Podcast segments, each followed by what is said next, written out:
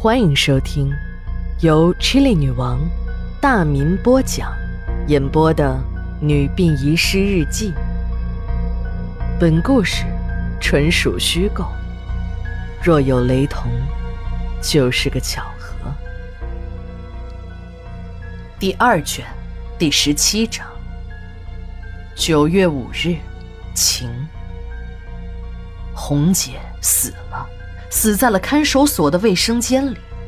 红姐的爹老五头是我们市里有名的大老板，还是区里的政协委员。当接到了警察的通报，说他的女儿死在了看守所的卫生间，初步认定死亡原因是心脏病发作导致的猝死。老五头赶到殡仪馆的解剖室，一看女儿浑身淤青，当场就昏了过去。人们七手八脚地把他送进了医院。老人在医院里一醒过来，就自己拔下了吊针，从床上蹦了下来，联系了几个同是商界名人，还是政协委员的老朋友，直接冲进了政法委书记的办公室里。由于当天只有刑警队的老万提审过红姐，红姐的身上又有伤，而恰巧在审讯的过程中有十分钟的时间。监控机房出现了故障，老万被立案调查了。老万对调查组说：“我从来就没有干过刑讯逼供的事儿。再说，我也不知道那个时候监控有问题。但无论怎么说，这人死了，还是死在了他提审之后，老万百口莫辩了。由于这些人的特殊身份，整个案子变得复杂起来。”如果是平头百姓，你无论如何也找不到领导。也许领导办公室的大门朝哪个方向开，你都不会知道。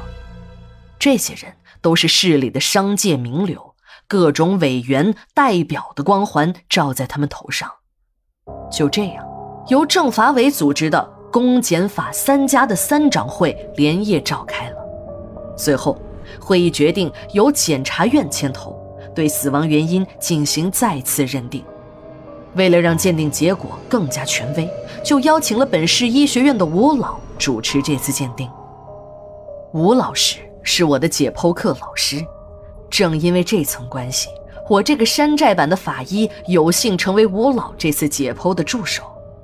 说句实在话，这解剖尸体就是一门熟练工种，你就是有再多的理论，实践跟不上，那也是个半吊子。在殡仪馆的解剖室里帮忙时间长了，我呢也就成了一个土专家。说是土专家，只是因为我不是公安系统在编的法医而已。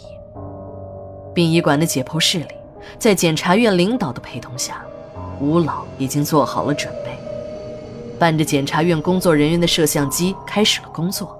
我把红姐的衣服小心地用剪刀剪开。这样做的目的是怕脱衣服时的外力会弄伤遗体。伴着衣服的剪开，红姐的酮体已经赤裸地躺在了解剖台上。这个女人除了额头上的疤痕和腿上有点残疾之外，身体的各个部分都堪称美女。由于生活的优越，她保养得非常好。虽然已经躺在了冰冷的解剖台上，但仍然可以看得出来。他生前的风韵，只是后背和大腿上几块条形的淤青清晰可见，隆起的皮肤已经显现出紫黑色。每当我看到这种场景，我的心里就特别的不是滋味一个女人生前无论你是多么荣耀，死后竟然被赤条条的摆在了解剖台上，几个男人围在一起。摄像机还对准了你的每一寸肌肤，哎，这还哪儿有什么隐私可言？吴老拿过了一张手术专用的被单，把红姐的下体盖了起来，手术刀开始从脖颈处慢慢滑下。九月六日，日记连载，明天继续。